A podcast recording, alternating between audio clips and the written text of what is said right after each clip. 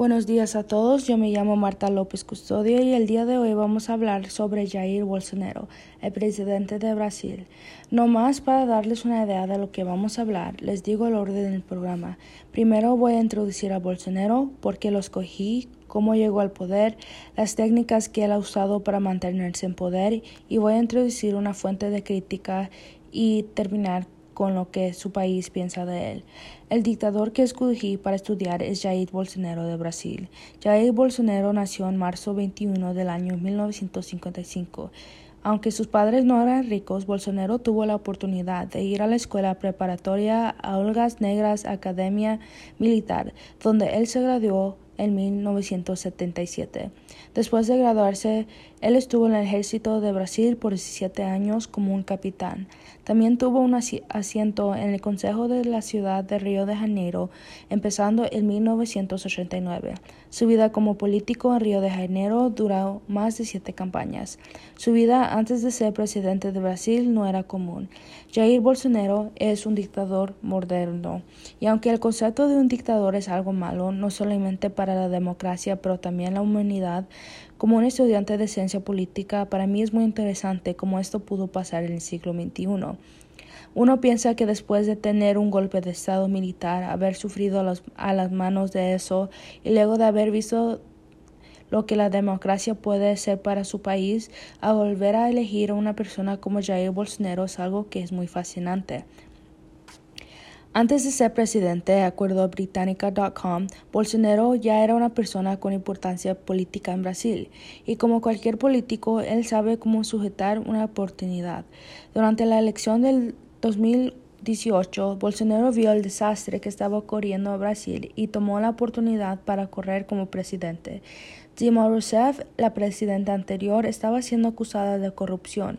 Igualmente, mucha gente en poder político también estaban acusados acusados por delitos que involucraban corrupción y mal uso de dinero público. Jair Bolsonaro se enfrentó a 13 candidatos donde ganó con 46% del voto. Luego ganó otra vez contra Haddad, primero con 29% del voto y finalmente en el runoff ganó con más del 55% del voto para convertirse en el presidente de Brasil. Para dar unos ejemplos de lo que hace que Jair Bolsonaro sea una persona que que constituye como un dictador, mi fuente de lectura crítica da muchos ejemplos de cómo él lo es. Jair Bolsonaro, far-right firebrand and cheerleader for dictatorship por el European Center of Populism Studies o SPS, nos dice que Jair Bolsonaro siempre ha sido una persona que se ha traído a la dictadura. Más de una vez, Bolsonaro ha dicho que el ejército tiene su apoyo y que él tiene anhelo para regresar a un periodo de dictadura militar. Similarmente, él también ha dicho que él no está puesto a una dictadura y que la dictadura militar anterior tuvo que tomar la oportunidad para matar a más gente. Esto junto con el hecho que sus seguidores están de acuerdo con él es espantoso. El artículo dice que él ha hecho todo esto con uniendo tres tiras de la derecha de Brasil, los que sueñan con la dictadura militar otra vez, los religiosos de la derecha, que son los evangélicos, y los liberales de la derecha. En otro contexto, vemos como Bolsonaro no tiene respeto a sus comunidades que ya sufren de opresión. En muchas ocasiones, como dice en Britannica.com, Bolsonaro ha despreciado a las mujeres. De acuerdo al artículo, cuando una mujer le dijo violador, él respondió con yo no te violaría porque no te lo mereces, en el contexto que ella no era suficiente para él. También escuchado, se le ha escuchado decir que sería mejor que su hijo muriera en un accidente antes que saliera como homosexual o gay. No solamente es Bolsonaro sexista, pero también es homofóbico. Manteniéndose con esta retórica, también ha dicho cosas racistas sobre la población negra de Brasil. Siendo un hombre que se presenta como un hombre blanco, no es un buen look para Jair Bolsonaro. A pesar de lo que ha dicho, sus seguidores les da igual. Ya con el poder, no ha sido difícil para Bolsonaro quedarse allí. Jair Bolsonaro ha mantenido su poder en Brasil con poca resistencia. Su retórica es perdonada activamente por sus seguidores evangélicos. Aunque su popularidad no es grande en Brasil, hay mucho que se le ha perdonado a Bolsonaro. Él usa su plataforma para atraer a personas que están de acuerdo con él. Una manera que él se mantiene en poder es en su uso de Twitter. Igual que a Donald Trump, él usa los medios sociales para poder decir lo que quiere sin, sin filtro y aunque mucha gente no le gusta, a otra gente sí le gusta. Más recientemente vemos otra manera en que él ha podido mantenerse en poder.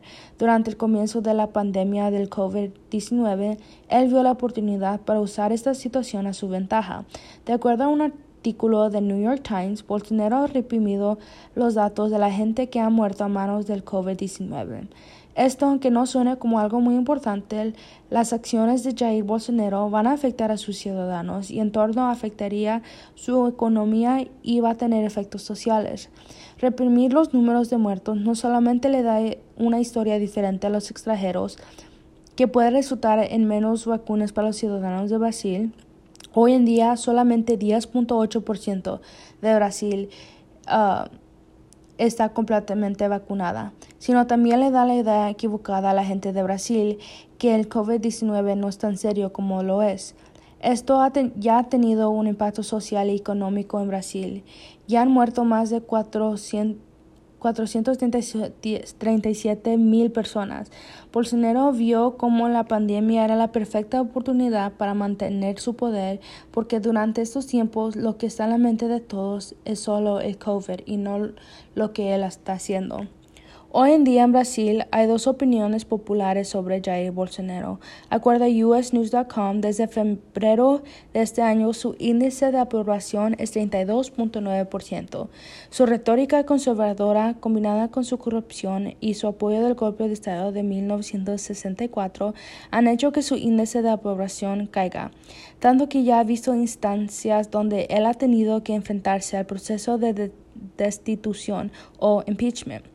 A partir de hoy hay un movimiento con ciudadanos de Brasil para hacerle impeachment a Bolsonaro, pero la mayoría de los evangelistas de Brasil todavía dan su apoyo a Bolsonaro. Igualmente, Jair tuvo apoyo extranjero, especialmente de Trump. Mucha gente lo detesta por su política sexista, racista y homofóbica, pero también es la razón por que mucha gente lo adora. A pesar de todo, Jair Bolsonaro no ha caído del poder todavía. Él sigue siendo presidente de Brasil y lo seguiría siendo hasta 2022, cuando su residencia se acabe. En 2022, él puede correr otra vez si él quiere, y aunque su popularidad lo puede traicionar, al igual que su reputación, no creo que gane la presidencia otra vez. Entonces, ¿Qué creo sobre Jair Bolsonaro? Creo que es un dictador moderno. Él ha transformado la política de Brasil de forma inmensa y no de buena manera. ¿Qué creen ustedes? ¿Creen que Bolsonaro ha sido bueno para Brasil? Yo pienso que no, pero todos tenemos derecho a nuestra opinión. Es todo lo que tengo por hoy. Me llamo Marta y los veo luego.